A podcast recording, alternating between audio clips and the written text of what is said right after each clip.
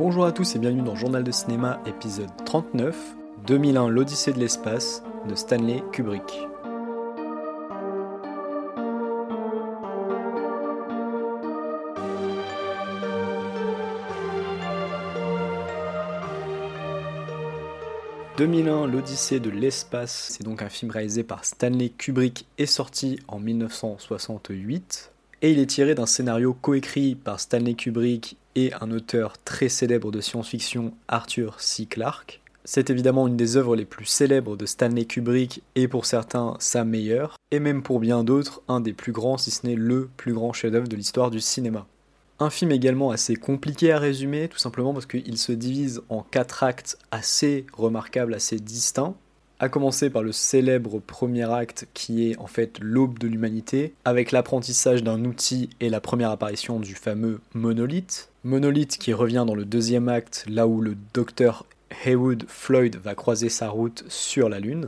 Mais également les deux actes suivants, où on va suivre notamment David Bowman, un astronaute, envoyé avec d'autres de ses collègues en mission pour Jupiter. Le troisième acte étant le voyage dans le vaisseau avec Hal, et le dernier, la rencontre psychédélique entre le docteur Bowman et le fameux monolithe que l'on retrouve en orbite autour de Jupiter. Un résumé que je laisse donc assez succinct volontairement pour ne pas trop en dévoiler à ceux qui n'auraient jamais vu 2001, mais pour resituer à ceux qui l'ont déjà vu. Évidemment, je vais pas spoiler, on va dire, le film, mais bon, je crois sincèrement qu'un film comme 2001, c'est plus l'expérience de visionnage qui vaut que l'intrigue et c'est surtout, je pense, un film qui résonne assez personnellement auprès de chacun, tout simplement parce que Kubrick a volontairement laissé pas mal de choses libres d'interprétation. Avant d'enregistrer un épisode comme celui-ci, je me suis dit mais qu'est-ce que je vais pouvoir raconter de plus sur 2001 que ce qui en a déjà été dit? Et je pense que c'est pour cette raison que je vais plus aborder l'épisode sous l'angle de pourquoi quelqu'un qui n'a jamais vu 2001 devrait essayer de s'intéresser quand même à cette œuvre majeure du cinéma et de la filmographie de Stanley Kubrick. Déjà pour commencer, 2001 c'est un film qui a toujours eu cette réputation de film un peu chiant, avec un rythme très lent, des scènes assez longues qui vont vraiment s'étirer. Et le second, deuxième grand argument contre 2001, c'est le fait qu'on n'y comprenne rien, c'est-à-dire un film un peu intello, qui se regarderait le nombril avec Kubrick qui a volontairement laissé des choses assez peu explicites de manière à rendre son film un peu plus intelligent que ce qu'il en a l'air. Pour le premier argument, celui du film trop long, il est vrai que le rythme de 2001 est quand même assez particulier. C'est un film qui prend beaucoup son temps, qui commence avec une séquence muette avec les australopithèques, qui peut paraître un peu vieillotte avec les costumes désuets. On voit que c'est du studio à 100%. Et quand cette séquence est terminée, eh bien on a le droit à la fameuse scène du vaisseau qui va se docker à la station avec le beau Danube bleu en fond. Et je crois sincèrement que passé cette séquence, le rythme du film est quand même beaucoup plus accessible, même quand par la suite il partira dans ses séquences expérimentales.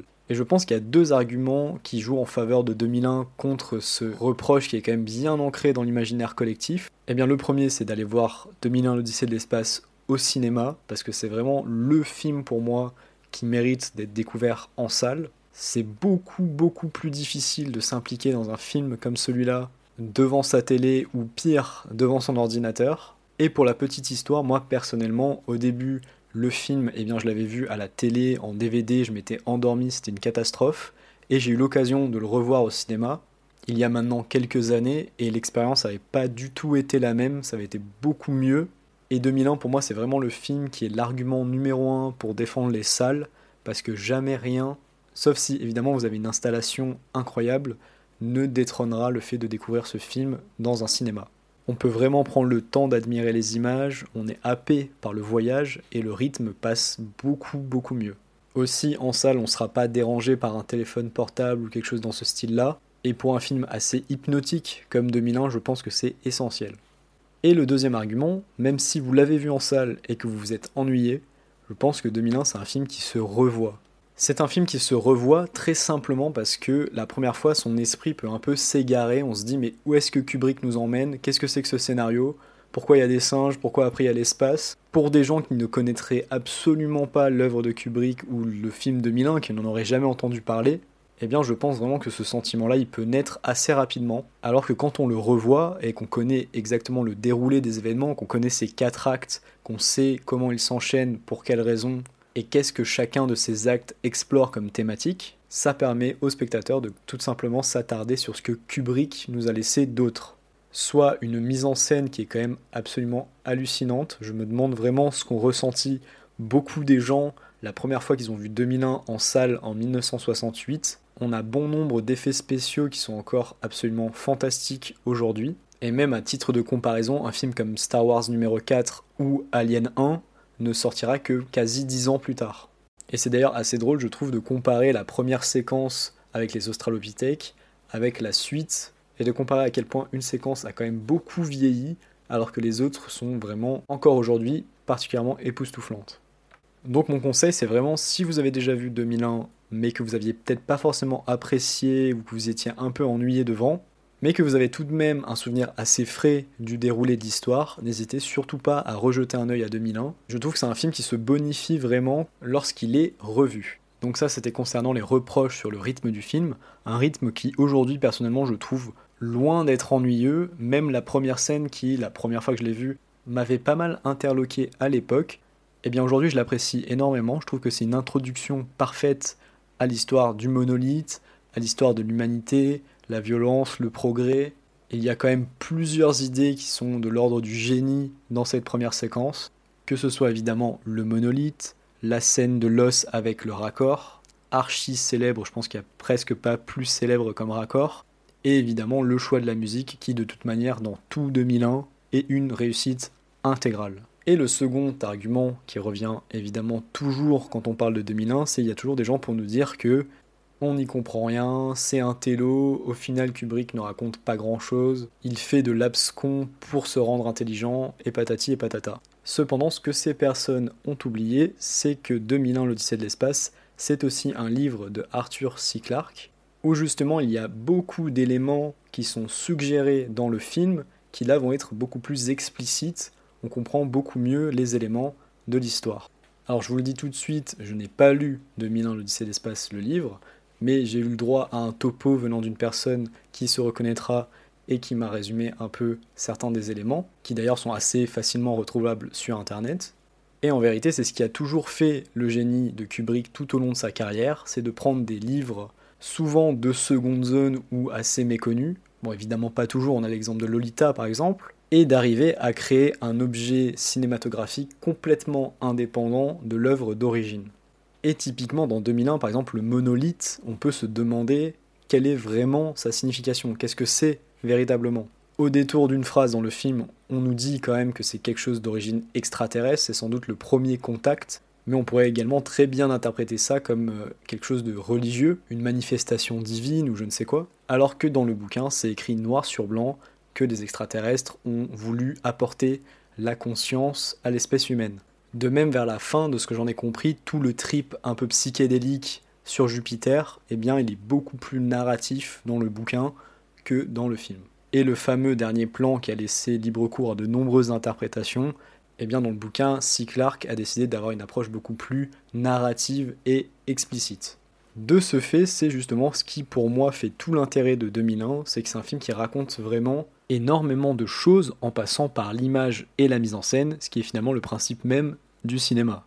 Et j'aime beaucoup ce parti pris narratif tout au long du film de se passer quand même grandement des dialogues en impliquant davantage le spectateur qui n'aura pas tout le boulot prémâché dans des dialogues surexplicatifs. Et c'est d'ailleurs l'acte avec le robot HAL qui comporte peut-être le plus de dialogues, où c'est finalement le langage qui va coûter cher à nos deux astronautes. De même, Hal imite de manière très performante la manière de s'exprimer des humains, ce qui va donner justement dans le final de cet acte une des séquences les plus mémorables du film. Et je crois que ce qui porte le plus préjudice à 2001 auprès de nombreux spectateurs, c'est justement cette densité dans les thématiques, dans les interprétations, dans sa mise en scène, dans sa conception, qui en font un film assez déroutant. On peut s'y perdre en fait, on se dit, est-ce que c'est un film qui parle de l'évolution de l'humanité, de la violence, de l'intelligence artificielle, de la conscience humaine, et je pourrais continuer encore longtemps à citer des choses, tellement Kubrick a distillé de ci, de là, de nombreux éléments, de pistes de réflexion, tout ça finalement dans un film qui parle assez peu. Et c'est évidemment dans son dernier acte, qui est peut-être que je préfère du film, que mille et une questions se présentent devant le spectateur. Et évidemment, le but de ce podcast, ça ne va pas être de trouver une explication, une interprétation ultime de 2001, parce que je suis bien évidemment persuadé que le rôle de Kubrick dans l'écriture du scénario d'Arthur C. Clarke, c'était d'enlever tous les éléments un peu trop explicites pour faire de son film une aventure universelle, quelque chose qui pourrait parler à tout le monde, et justement en laissant le choix à chacun de trouver les bonnes clés pour l'apprécier et pour avoir sa propre interprétation du message. Je suis persuadé que certains adorent 2001 uniquement pour son aspect plastique, esthétique, Chacun n'aura pas le même acte préféré dans le film, et c'est peut-être ce que je préfère dans 2001 l'Odyssée de l'espace, c'est ce côté soit un objet de discussion perpétuel qui ne se tarit jamais. Et je vous propose donc de passer à ma conclusion sur 2001 l'Odyssée de l'espace.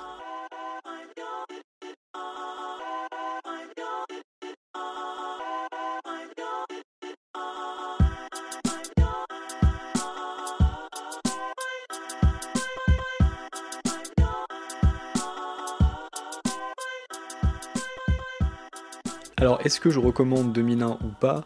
Évidemment, oui, parce que le podcast était plutôt destiné à des gens ne l'ayant pas vu ou ne l'ayant peut-être pas apprécié à sa juste valeur et que j'invite vraiment à réessayer. Même si malheureusement la dernière fois que j'ai vu 2001 ce n'était pas en salle, je pense que c'est un incontournable des salles obscures. Il faut vraiment se jeter sur les séances de cinéma si vous en avez l'occasion, parce que c'est un spectacle qui est vraiment hallucinant et encore plus quand on sait qu'il a maintenant 52 ans. Et très sincèrement, cette troisième vision du film a été ma préférée. Et je vais me répéter, mais le fait d'avoir l'histoire en tête, c'est vraiment quelque chose qui change la vie. Le fait de savoir quelle séquence allait suivre celle que j'avais déjà vue ou celle que je verrai plus tard, ça m'a vraiment permis de me focaliser sur tout le reste de ce que le film avait à offrir. Pourtant, je voulais quand même préciser que dans la filmographie de Stanley Kubrick, 2001 c'est pas du tout mon film favori. Il y en a deux autres que je mets au-dessus et dont je parlerai sans doute dans le podcast. Mais évidemment, avec un réalisateur comme Kubrick, chacun est en droit d'avoir son film favori parmi quand même pas mal de ses œuvres, tellement il a fait de films importants et marquants. Pour conclure, si vous n'avez jamais vu 2001, ruez-vous dessus. Si vous avez l'occasion de le voir en salle, c'est vraiment le mieux. L'important, c'est vraiment de se laisser porter par le film et d'oublier tous ses a priori.